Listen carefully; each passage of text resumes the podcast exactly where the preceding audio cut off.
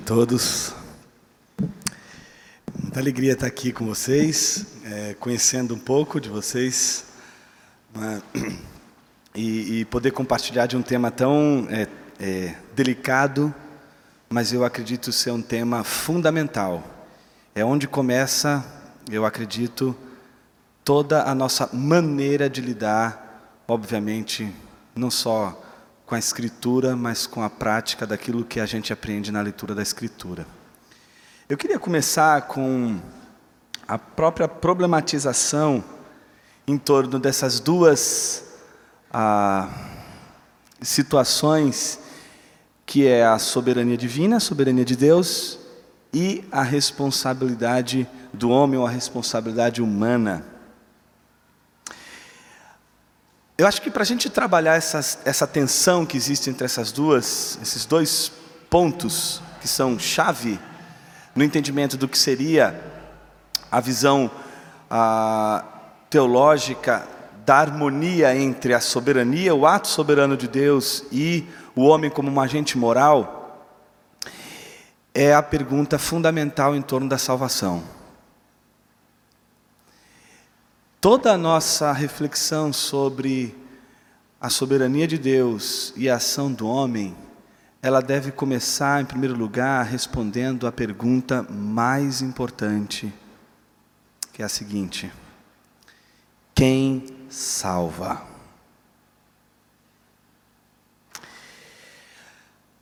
Talvez a gente pudesse pensar em duas possibilidades de resposta para essa pergunta: quem salva?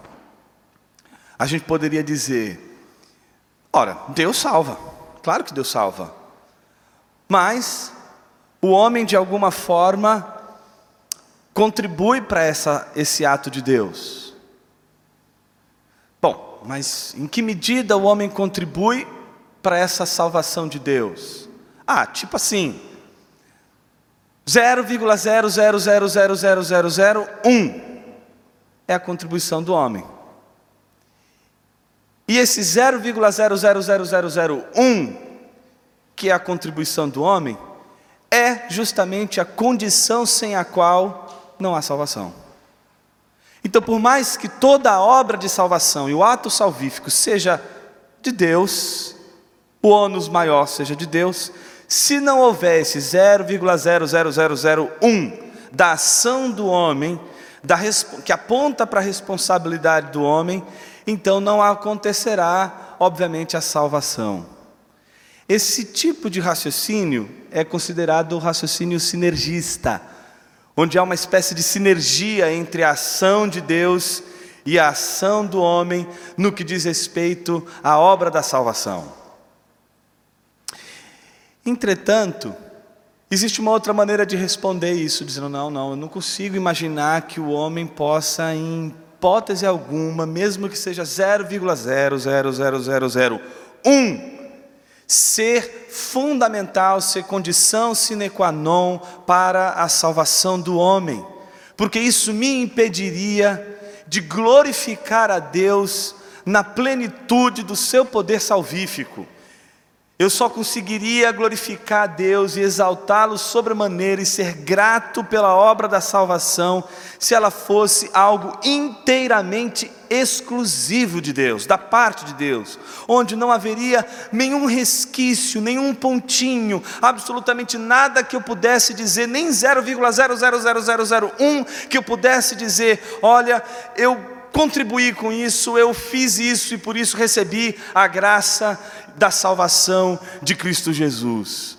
Essa posição é a posição considerada do ponto de vista contrário, vamos dizer assim, do sinergismo, seria o monergismo, a ideia de que a salvação ela é toda um ato de Deus. Então, nesse sentido, uma perspectiva monergista ou monergística, ela entenderia que apenas Deus e somente Deus é responsável pela salvação do homem. E ela está respaldada sob um argumento bíblico extremamente sólido, extremamente forte, e que eu gostaria de convidar você a abrir sua Bíblia em Efésios capítulo 2. Me parece ser a passagem clássica, robusta, fundamental para entendermos que a salvação ela é inteiramente uma obra de Deus. Eu queria dar atenção especial aos versículos 8 e 9 do capítulo 2 de Efésios.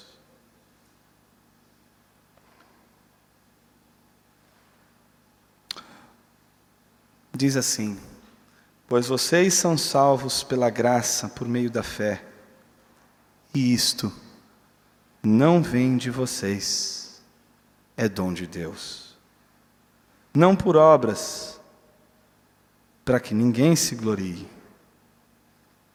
Quando a gente olha essa passagem, dificilmente a gente conseguiria compreender, fundamentar e interpretar que a salvação de Deus ela seria uma salvação que permitiria uma espécie de contribuição, ainda que seja uma ínfima contribuição do homem, como a manifestação de sua vontade, por exemplo, para a realização da salvação de Deus. Portanto, parece mais evidente, parece mais próximo do que as Escrituras vão afirmar, a ideia de que a salvação é uma obra exclusiva de Deus de que a salvação é um ato exclusivo de Deus e que não há nesse ato de Deus nada que o homem possa ter como referência ele mesmo, de que, portanto, a salvação é uma obra inteira e exclusiva de Deus. Se parássemos aqui, estaríamos todos convencidos de que realmente não dá para a gente sustentar a glorificação de Deus pela obra da salvação com a contribuição, com a manutenção da, do argumento da sustentação a, da vontade humana ou da participação humana como elemento condicional para a salvação. Entretanto, quando a gente lê passagens como a que eu vou indicar para a gente ler agora, Apocalipse capítulo 20.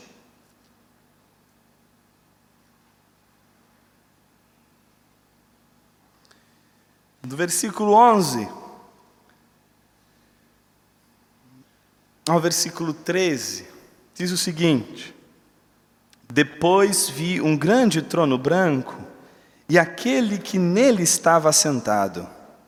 A terra e o céu fugiram da sua presença e não se encontrou lugar para eles. Vi também os mortos, grandes e pequenos, em pé diante do trono, e livros foram abertos. Outro livro foi aberto, o livro da vida os mortos foram julgados de acordo com o que tinham feito, segundo o que estava registrado nos livros. O mar entregou os mortos que nele havia, e a morte e o Hades entregaram os mortos que nele havia, neles havia. E cada um foi julgado de acordo com o que tinha feito. Nosso problema começa quando, depois de fundamentada a ideia, a noção de que a salvação ela só pode ser sustentada pela exclusividade de Deus na sua ação salvadora, é lidar com as outras passagens que afirmam determinados contextos, como esse que a gente viu de juízo, em que somos condenados exatamente de acordo com aquilo que havíamos feito, ou de acordo com a responsabilidade que cabia ao homem. De que, portanto, em alguma medida, não poderíamos dizer que somos julgados pela mera vontade soberana de Deus, de que não somos condenados, porque um dia Deus, no seu supremo concílio, vamos dizer assim, ele disse assim: Olha, esses daqui vão, esses daqui não vão, sem que esse ato divino de eleição não viesse a partir já da condenação de toda a criação humana, de todos os, os homens criados por Deus. Então, nesse sentido, não haveria a possibilidade de entendermos absolutamente a nossa condenação pelo mero, pela mera vontade de Deus, como se fôssemos condenados por Deus sem uma razão, como se fôssemos condenados sem um motivo, como se fôssemos condenados sem a, o entendimento de que houve uma participação da nossa ação, do nosso ato e, portanto, somos responsáveis pela condenação. O grande ponto dessa discussão é um, um, como harmonizar isso. Como harmonizar ao mesmo tempo um Deus soberano, um Deus que não pode ser pego de surpresa. Eu, às vezes eu fico é, extremamente incomodado quando na, no contexto de uma conversa com alguém na igreja, alguém me apresenta Jesus como a solução para o pecado do homem, e eu fico arrepiado com isso. Porque é como se Jesus fosse uma invenção de Deus, para resolver o problema do pecado do homem. A primeira, a primeira coisa que a gente tem que ficar na nossa cabeça de uma maneira muito clara, não é de que Jesus é uma, um, uma invenção de Deus para a salvação do homem, Jesus é Deus em primeiro lugar. João capítulo 1, versículo 1 diz que no princípio era o Logos, o Logos estava com Deus e o Logos era Deus. Ele estava no princípio com Deus e todas as coisas foram feitas por intermédio dele. Sem ele, nada do que foi feito se fez.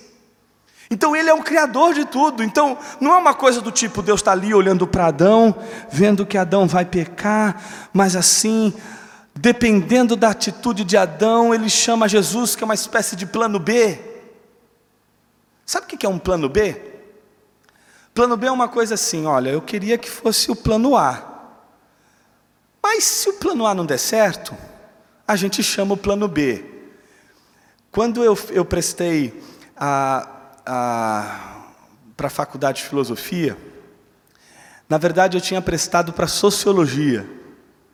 Quando eu passei na, na, na, quando eu vi que meu nome estava lá na lista e fui fazer a matrícula, aí eu vi que já na primeira chamada tinha a vaga remanescente para filosofia. Caramba, ninguém quer saber estudar filosofia. Você vai saber uma coisa, não vou fazer sociologia não, estava meio em dúvida, falei, vou fazer filosofia. Eu perguntei para a moça, posso fazer filosofia? A moça disse assim, olha, por Deus, o senhor pode, mas por que você vai fazer isso? Eu falei, não, põe aí, na filosofia. Qual não foi a minha surpresa? Quando o primeiro dia de aula, tinha uns 80 alunos, 70, 80 alunos. Eu falei, uau, quanta gente interessada em estudar filosofia. Qual não foi a minha surpresa? quando eu descobri que, na verdade, das 80 pessoas, não é?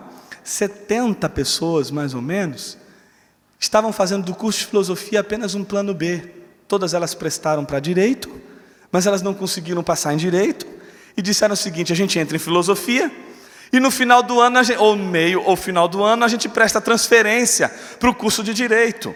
Está entendendo o que é o plano B? O plano B é isso: você não vai fazer o que você quer, você vai fazer uma coisa que você não quer para você ter o que você quer.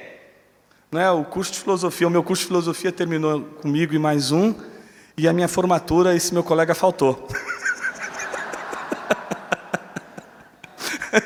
Mas enfim, o que eu estou querendo dizer com tudo isso? Que todas as vezes que a gente olha para o plano redentivo, e a gente entende que tudo aquilo que está acontecendo ali está à mercê das ações do homem, e inevitavelmente Jesus será o plano B. Não tem como.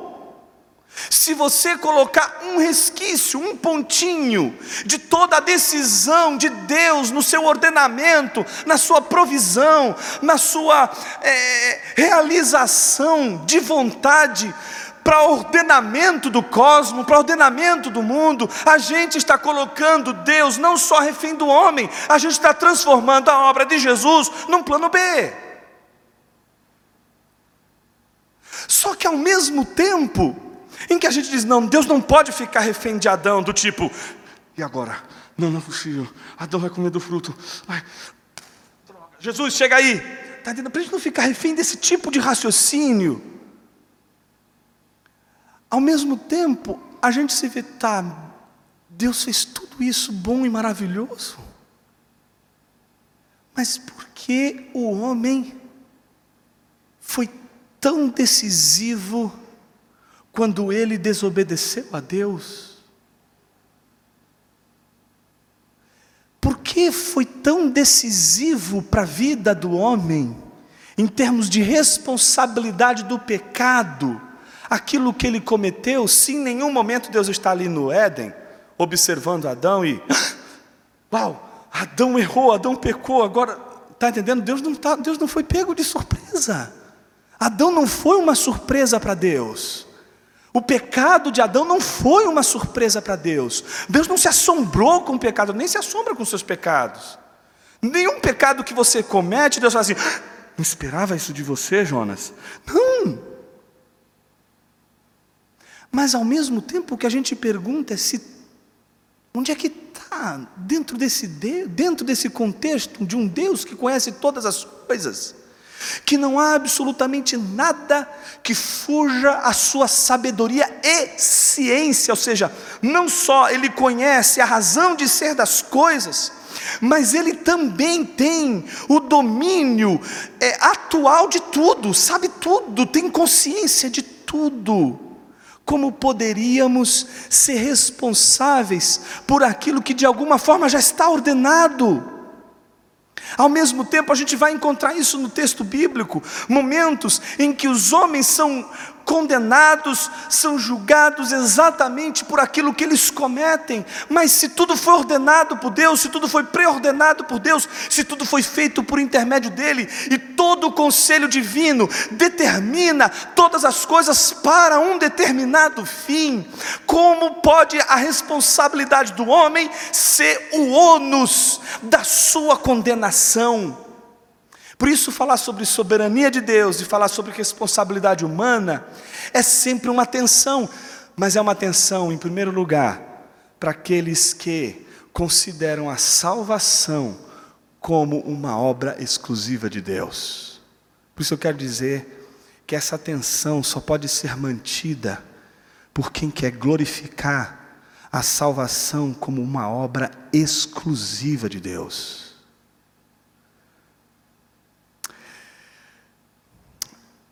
Uma das explicações que eu considero geniais para essa relação entre é, soberania de Deus e responsabilidade humana é a que foi publicada no livro chamado Evangelização e Soberania de Deus, do J.I. Packer, que agora eu acho que está com a Cultura Cristã, publicado pela Cultura Cristã, se não me falha a memória, a nova, a nova edição. Um livro belíssimo.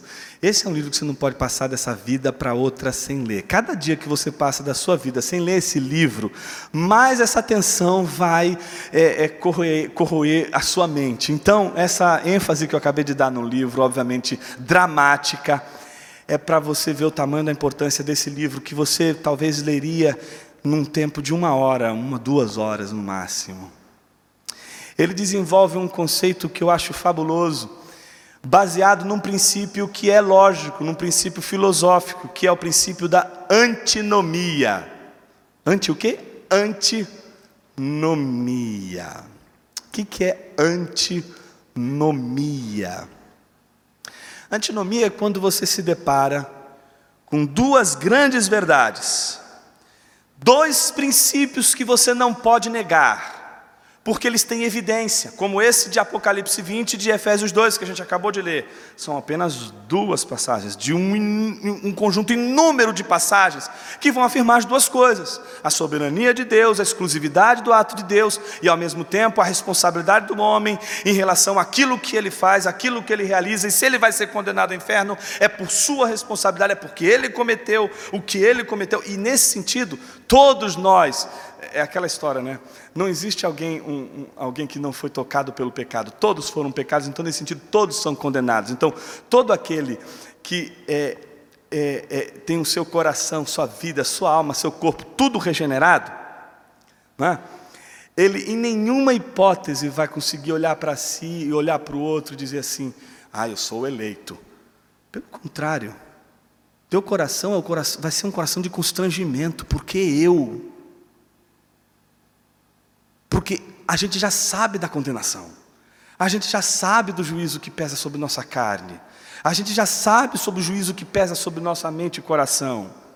Que somos filhos de Adão, que carregamos a herança de Adão e que agora, pela obra regeneradora de Cristo, carregamos a imagem daquele que de fato nos reconcilia com Deus, que faz toda a obra de salvação e de redenção. Entretanto, quando a gente vê essas duas afirmações, soberania de Deus e a responsabilidade do homem, a gente vê essas duas afirmações na, na própria Escritura, no próprio texto. E a gente não consegue negar nenhum desses dois princípios. A antinomia é quando a gente se depara com esses dois princípios, que não conseguimos negar, mas tão pouco conseguimos explicar. Em outras palavras, se você veio hoje sedento, faminto, hoje no primeiro momento, eu vou resolver o problema da soberania de Deus e da responsabilidade humana. E depois, vou resolver o maior problema de todos, que é o problema do mal. Então, hoje eu vou sair daqui hoje aliviado. Não, eu, bom.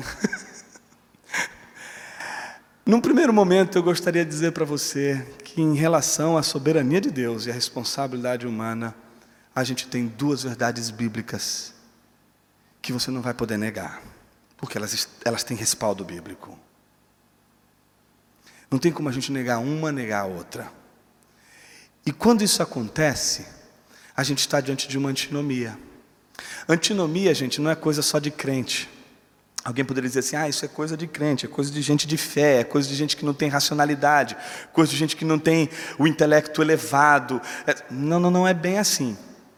A matemática tem antinomia, não só a teologia, a matemática, a física, a química, a psicologia, a biologia, todas as ciências, todos os saberes, todos eles se deparam com antinomias. Quer uma antinomia que é a antinomia mais, mais clássica de todas elas? A da luz. A luz é tanto onda, você diz, a luz é onda. Se você responder isso numa prova, você não vai estar errado você vai dizer a luz é partícula. E se você disser que é partícula, também não está errado, porque as duas afirmações estão corretas. Porque a luz é tanto onda como a luz é partícula. Agora tenta explicar como as duas coisas são ao mesmo tempo. Você vai ter tratados e tratados até hoje tentando explicar esse problema. Você vai ter um que vai dizer, não, é partícula, e vai fazer a defesa da partícula. Tem um que vai fazer, não, a defesa da onda, não tem nada a ver com isso.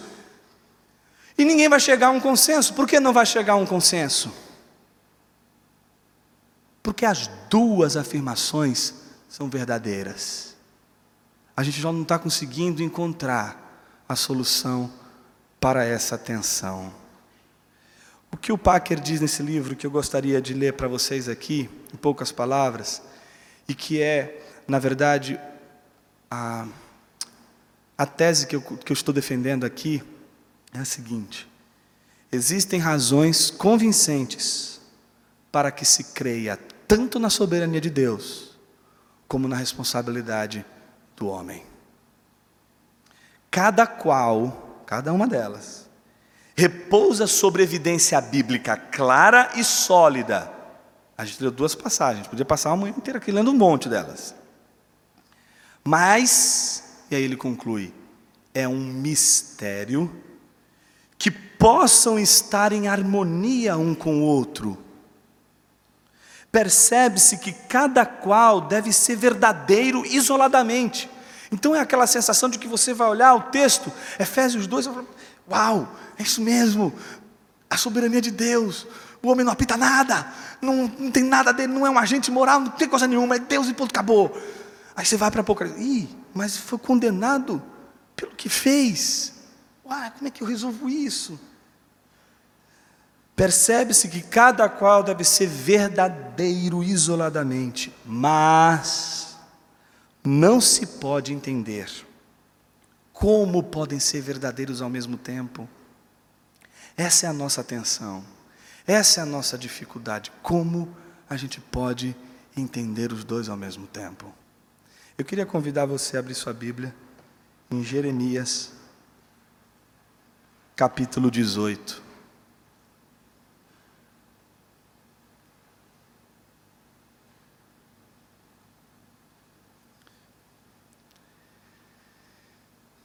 Os medievais diziam o seguinte sobre a Trindade: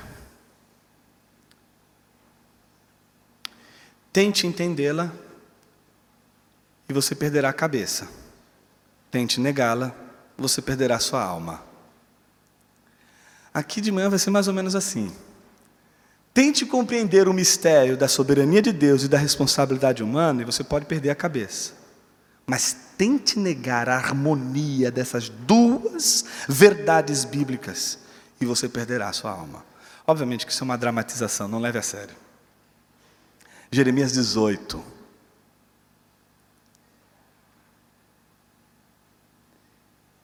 Esta é a palavra que veio a Jeremias da parte do Senhor. Então vem a palavra de Deus a Jeremias, ordenando ele: vá à casa do oleiro e ali ouvirá a minha mensagem.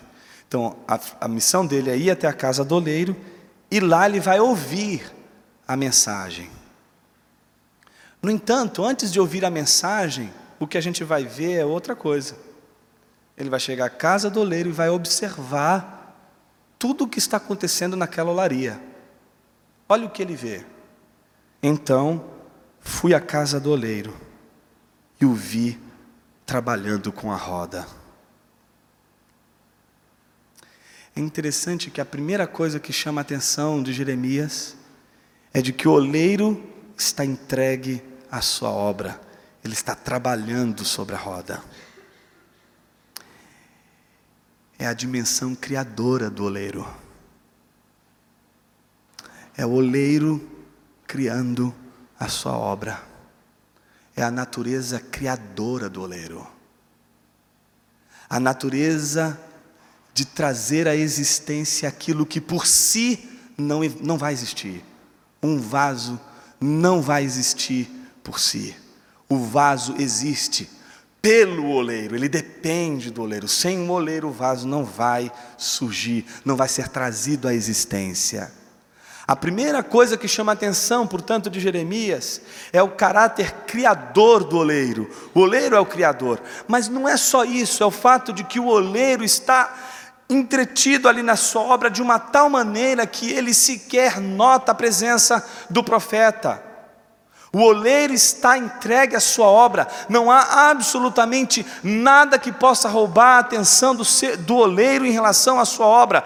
Portanto, esse oleiro, enquanto está trabalhando sobre a sua obra, ele é um perito que não pode, por hipótese alguma, perder ou, ou, ou, ter a sua atenção roubada e que justificaria, por exemplo, o caso do barro. Ou seja, estamos diante de um oleiro que está com os olhos fixos na sua obra, nada que acontece à sua volta rouba a sua atenção. É como você está conversando com alguém, já viu você conversar com alguém, está falando com ele e tal, de repente aconteceu alguma coisa do lado e ele perdeu a atenção em relação a você. Já aconteceu isso? E aí ele volta a olhar para você, mas a cabeça dele não está mais ali. E aí você está falando com ele você percebe que ele está pensando em outra coisa, menos do que você está dizendo. Você fala, ô oh, fulano! Aí vai, oh, desculpa, desculpa, eu, eu perdi a atenção e tal. Esse tipo de situação não acontece aqui com o oleiro. Não se trata de um oleiro desatencioso, mas de um oleiro entregue à sua obra, perito, que faz as coisas com perfeição. Então a primeira coisa que eu queria chamar a tua atenção nesse texto é que estamos diante do ato criador que é um ato exclusivo do oleiro. O barro não joga papel fundamental nenhum na sua formação. Barro não se forma, barro é formado. Barro não faz, barro é feito. Então toda a ação do oleiro está sobre o barro. Mas olha o que, que o texto diz. Mas o vaso de barro que ele estava formando estragou-se em suas mãos. Se por um lado a gente conhece a natureza criadora do oleiro, nesse segundo aspecto daquilo que Jeremias está descrevendo, o que a gente vê é a natureza do vaso. Qual, é que é, qual que é a natureza do vaso? O texto não diz que foi assim, ó, o oleiro estava ali, perdeu a atenção e estragou a sua obra. O oleiro não é o responsável pelo estrago. Ele não é o responsável pelo desastre do vaso. O que o texto diz e que chama a atenção de Jeremias é que o barro se estragou. Nós temos esse potencial de sermos autoestragáveis. De a despeito desse santo oleiro, que possui a natureza do Criador, ou da criação, nós temos essa capacidade de estragar tudo. É da natureza do barro se estragar. Portanto, não é a responsabilidade, o que o texto está tentando mostrar para a gente é que não é a responsabilidade do oleiro. O oleiro tem domínio sobre o barro. O oleiro tem, essa é, essa é uma verdade que a gente não pode abrir mão nunca. Quem tem domínio sobre o barro é o oleiro. É ele que exerce o poder, é ele que exerce o controle, é ele que exerce a atividade principal na vida do barro, que é fazer o barro ser alguma coisa. Esse ato de ser do barro depende, não é parcialmente, é exclusivamente do oleiro. Se o oleiro não fizer, o barro não vai ser feito. Vaso. Entretanto, se o barro estraga, se algo acontece que estraga o, o, barro, isso não é de responsabilidade do oleiro, mas isso é de responsabilidade do barro. Mas o problema, ou a solução, é de que nem para se estragar, o barro consegue se livrar do oleiro. Até para se estragar, o, o barro se estraga nas mãos do oleiro. Não há homem na face da terra que não se estrague e que não esteja debaixo do domínio e da soberania de Deus. Todo homem que se estraga, ou ao se estragar, por natureza todos já somos estragados. É? O problema é como a gente, a gente é redimido, isso é uma outra história. Essa, essa, essa, essa, essa coisa dentro de nós, que faz parte da nossa natureza e que é essa, essa, essa dimensão destrutiva que a gente carrega dentro de nós, que faz com que a gente destrua coisas maravilhosas que, que a gente está vivendo e que Deus está proporcionando a gente não pode dizer em absoluto que foi obra de Deus e que Deus é responsável. Se algo está ruim na minha vida, se algo está ruim na tua vida, e você tem orado todos os dias, Senhor, Tu és soberano sobre todas as coisas, minha vida está em Tuas mãos, e eu não faço e não realizo nada segundo o Teu querer e Tua vontade. Ao mesmo tempo, a tua oração, quando você falha, quando você peca, quando você erra, Senhor, foi eu que errei. Fui eu que falhei. Fui eu que estraguei tudo. Mas a boa notícia é de que você está estragado nas mãos do oleiro. E quem se estraga nas mãos do oleiro não vai conhecer só a natureza do Criador, nem a natureza da queda, mas vai conhecer a natureza da redenção. Olha o que o texto diz. Mas o vaso de barro que ele estava formando estragou-se em suas mãos. E ele? Ele quem? Oleiro. Mais uma vez, é o oleiro aquele que vai refazer, é aquele que vai redimir. Olha só, e ele o refez, moldando outro vaso, de acordo com a sua vontade. Eu acho esse texto maravilhoso por isso. É como se aquela estrutura fundamental da visão cristã de mundo estivesse exatamente nesses três, nesses três atos do texto. É o Deus Criador, é o, é o barro que cai, mas é o Deus Redentor. Em nenhum momento a gente vê nesse texto a salvação do barro nas mãos do barro. Mas ao mesmo tempo a gente vê a queda, aquilo que seria a queda ou o estrago todo, como responsabilidade do barro, e a gente não vai entender como Deus sendo soberano e absolutamente é, tendo o controle sobre todas as coisas, e não há coração de rei, de qualquer autoridade, de qualquer homem nesse mundo que Deus não possa inclinar e curvar diante de sua bondade, de sua vontade, ou seja, Ele é soberano sobre todas as coisas. Como entender que seríamos responsáveis por nossos erros e falhas? Eu acredito que a gente só consegue entender isso se em algum momento de nossas vidas a gente mergulhar exatamente nessa tensão, que é a confissão ao mesmo tempo da obra salvadora de Deus e ao mesmo tempo o nosso reconhecimento do quanto somos responsáveis pela nossa queda.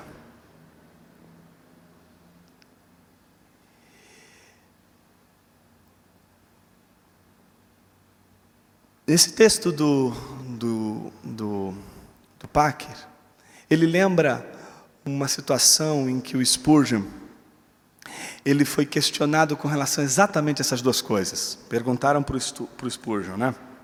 Spurgeon, é possível reconciliar essas duas verdades? Ou seja, estamos diante de uma antinomia. E para ser uma antinomia, gente, para ser uma antinomia, as duas posições têm que ser verdadeiras. Não pode ser uma contradição. Antinomia é uma coisa, contradição é outra. Antinomia não tem nada a ver com contradição, porque são duas verdades inquestionáveis, indubitáveis, estão ali com evidência, no nosso caso aqui, com evidência farta da Bíblia. A pergunta é: a gente não consegue resolver essa tensão. E aí perguntaram para Spurgeon: como a gente reconcilia essas duas verdades? Eu achei genial a resposta dele. A resposta dele é a seguinte: eu não tentaria. Como assim você não tentaria reconciliar a soberania de Deus com a responsabilidade humana? Ele diz com um tom mais irônico, peculiar ao Spurgeon, assim: Como é que eu vou reconciliar duas pessoas que se amam, dois amigos? A reconciliação é entre inimigos. Entre amigos, a reconciliação não é necessária.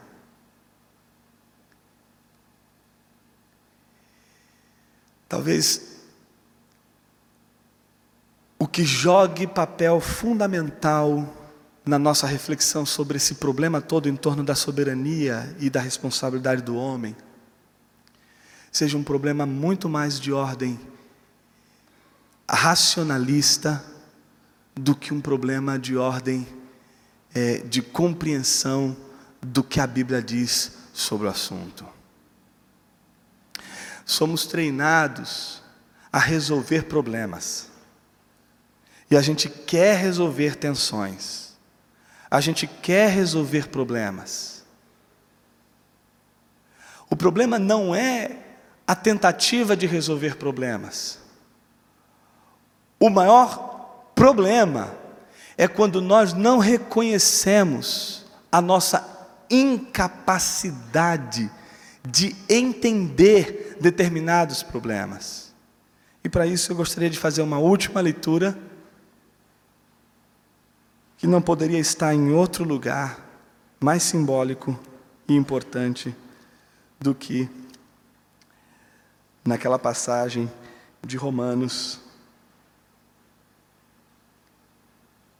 capítulo 9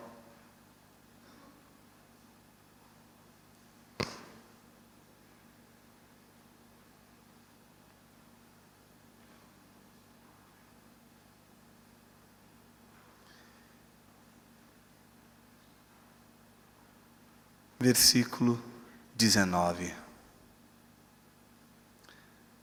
Mas algum de vocês me dirá, a diatribe paulina, né? Pois quem resiste à sua vontade? Mas quem é você, homem, para questionar a Deus? Acaso aquilo que é formado pode dizer ao que o formou: Por que me fizeste assim? O oleiro não tem direito de fazer do mesmo barro um vaso para fins nobres e outro para uso desonroso?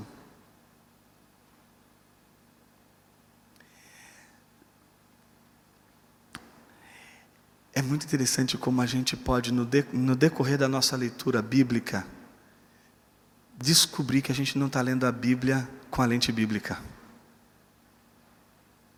É desesperador quando isso acontece. Porque a primeira coisa que a gente percebe quando a gente descobre que a nossa lente não é uma lente provida pela própria Escritura, é de que toda a nossa leitura da Escritura até então foi comprometida por essa lente.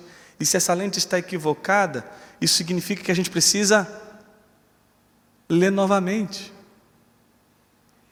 E às vezes me parece que é muito mais fácil a gente acomodar Deus dentro de nossos parâmetros lógicos, do que a gente fazer o movimento contrário, que é o movimento da humildade, da humilhação, do reconhecimento de que a palavra de Deus ela é a regra fundamental, é a regra de ouro da nossa inteligência. A gente tem uma dificuldade enorme de lidar com a nossa ignorância. E eu acho que o maior problema na relação dessa tensão entre soberania de Deus e responsabilidade humana é o nosso orgulho, que é justamente a, a, essa nossa natureza, ainda que, sabe, tentando compreender as coisas de Deus com uma mentalidade que não é a mentalidade de Cristo. Esse é o maior problema que Paulo vai lidar em Colossenses, com os Colossenses. Antes dele falar sobre os problemas práticos que, que os colossenses estavam enfrentando, que era problema no casamento, problema na relação entre pais e filhos, problema entre a relação entre senhor e escravo, escravo entre senhor. A primeira coisa que ele vai dizer, peraí, para tudo. Ele vai fazer uma defesa da supremacia de Cristo, mas antes de fazer a defesa da supremacia de Cristo, ele vai dizer o seguinte: olha, vocês foram transportados do império das trevas para o reino do Filho do seu amor. A palavrinha usada ali, transportar, ela é da jardinagem. Não é, é muito diferente você pegar assim, olha, esse livro que está aqui, está aqui. Aí eu pego e trans, transporto esse livro daqui para cá e ponho ele aqui. Isso seria tirar de um lugar e colocar no outro. É óbvio que o texto está dizendo isso, que tem uma transposição. Entretanto, se você pensar que houve uma, um transplante, a ideia de que você. Como é que você tira uma planta de um lugar e planta em outro? Você tira com raízes de um lugar, e aí você tem que plantar em outro, e nesse outro terreno essa planta vai ter que se habituar. O que Paulo está dizendo é que vocês foram plantados num outro terreno. Se naquele terreno vocês eram ego-referentes, se vocês tinham apenas vocês mesmos como referência, se você, mulher, se submetia ao seu marido por, por você mesmo, porque você quer, ou o marido, ou o pai, não aborrecia o filho porque ele olhava para si mesmo, agora a, a dimensão é outra. Mulheres sejam submissas aos seus maridos, mas logo em seguida Paulo vai dizer: como convém a Jesus, como convém ao Senhor. A mesma coisa em relação aos escravos que tentavam, é, de alguma forma, passar a perna no seu Senhor. Diz: olha, vocês não podem fazer isso, porque vocês têm um Senhor. A mesma coisa vai dizer para o Senhor: olha, vocês também têm um Senhor. O tempo todo eles estão chamando a atenção para o fato do senhorio de Cristo. Paulo está chamando a atenção para isso, porque enquanto a nossa mente não for modificada, e submetida à soberania de Cristo, ao ponto de a gente entender que não há absolutamente um espaço de nossa existência, de nossos atos, que ele não seja soberano, que ele não domine, que ele não seja rei. Então a gente vai ter uma leitura sempre equivocada da nossa maneira de fazer e de lidar com as coisas. Me parece que boa parte da nossa leitura da Escritura é uma leitura onde a gente pode forjar Deus à nossa imagem, como se Deus não tivesse vontade, como se Deus fosse uma máquina super, hiper, mega poderosa. Você não pode destruir essa máquina, você não pode descobrir o segredo e, e, e, destrancar o segredo dessa máquina. Ela é mais poderosa que você, ela é mais forte que você, mas ela é uma máquina.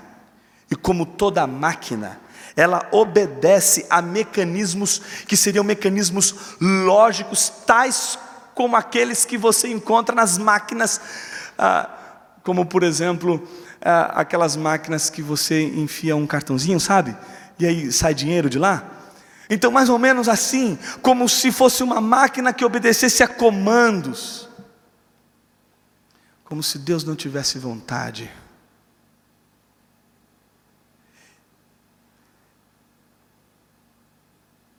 Eu me assombrei um dia desses,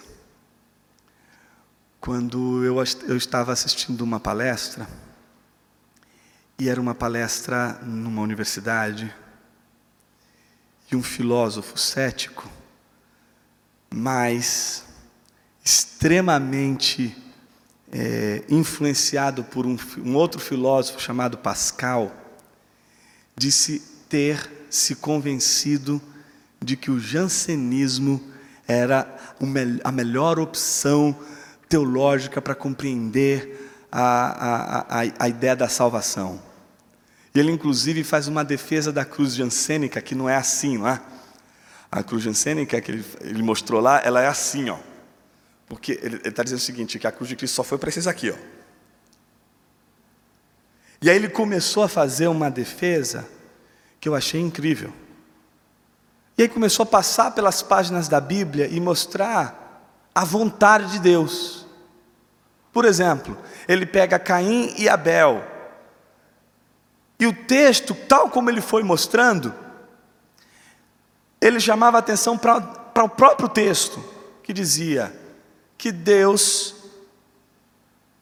rejeitou Caim ao passo que sua oferta. E aceitou Abel, ao passo que recebeu a sua oferta. Ele diz assim: por que Deus não pode escolher com quem Ele quer se relacionar? Você não pode escolher alguém para sua festa, para uma festa na sua casa? Você não dá uma festa e sua casa cabe, não é? Dez pessoas na sala. Mas o problema é que você tem um milhão de amigos, é igual Roberto Carlos. Não é? Bom, não vai caber um milhão de amigos na sua sala, tá certo? Você vai ter que escolher. Por que, que você não se martiriza? Ah, como eu sou injusto. Ah, como eu sou mal. Ah, como eu sou perverso. Quando Deus olha, quando a gente olha, por exemplo, e foi engraçado que ele ainda disse assim, usou o exemplo de Davi, e eu pensei comigo mesmo depois da, da, de ouvir ele falando sobre Davi, eu, a gente quando olha Davi, a gente fica até animado, né? Eu, por exemplo, quando você está com meio assim, puxa vida, eu estou precisando melhorar. Você olha para Davi e fala assim, puxa vida, até que eu não estou tão ruim assim. Porque você olha para Davi, você fala, uau, você quer dar uma. olha para Davi. Mas a pergunta fundamental é essa: você olha para Davi do jeito que ele é, mas você vê Deus dizer, ele é o, ele é o homem segundo o coração de Deus. Deus amou Davi.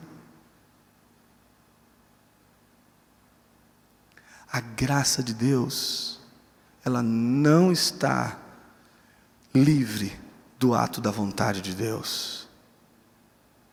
E às vezes a gente, diante do ato da vontade de Deus, a gente não consegue entender as escolhas de Deus.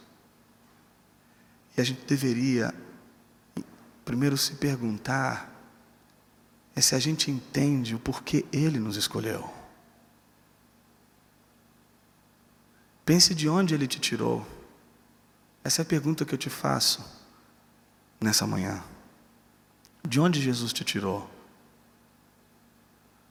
Do que que Jesus te salvou? Ah, Jonas, é claro que é fácil. Jesus me salvou de uma vida pobre, miserável. Eu não tinha o que comer. E agora Deus me deu comida, bebida. E agora eu tenho tudo do bom, do melhor.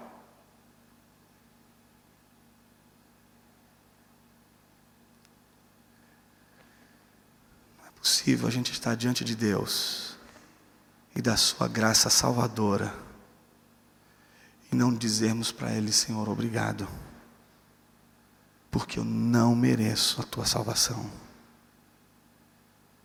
porque eu não mereço um dia de vida nesse mundo, porque eu não mereço respirar, porque eu não mereço sentir a alegria da tua presença, porque eu não mereço ser usado pelo Senhor, eu não mereço ser sequer instrumento do Senhor. Me parece que todas as vezes que a gente se depara diante de Deus e do senhorio de Deus e da soberania de Deus, a gente reconhece, em primeiro lugar, que a gente fala do que a gente não entende a maior parte das vezes. E de que a gente deveria ter sim uma confissão de ignorância em nossas orações de que a gente deveria ter espaço em nossas orações para dizer: Deus, eu não entendo, mas eu não vou negar que o Senhor é soberano, de que a salvação é uma obra exclusiva do Senhor, e também não vou negar que eu sou responsável por tudo de ruim que acontece comigo, que eu sou responsável por todos os males que sobrevêm à minha vida, de que eu sou responsável por tudo aquilo que de ruim acontece sobre mim, não só sobre mim, mas sobre tudo aquilo que está à minha volta. Quando o navio está indo a pique, não, é? não vai a pique, mas quando ele está indo a pique lá com Jonas, não é só Jonas que está sofrendo perigo, todo o navio, toda a tripulação está em perigo. Quando nós estamos em, em, em distanciamento de Deus, não é só a gente que sofre, é o mundo todo à nossa volta que está sofrendo. E a responsabilidade do navio estar passando pelo que está passando é nossa. Embora Deus seja soberano sobre todas as coisas, quando o navio está afundando e os homens estão perguntando de quem é a responsabilidade, a gente tem que aprender a dizer: Sou eu, Senhor. Fui eu que peguei o navio errado. Sou eu que estou contra. Sou eu que estou nadando contra. Me parece que enquanto a gente não assumir essas duas verdades, não só a gente vai negar as Escrituras, mas a gente vai oferecer soluções simplistas que certamente vão, podem resolver momentaneamente a inquietude do nosso pensamento, mas não vão humilhar a nossa mente o suficiente para a gente se curvar diante da palavra de Deus e dizer: Senhor, não sei, quem sou eu para questionar a tua maneira de agir e a tua maneira de escolher e de determinar os meus caminhos.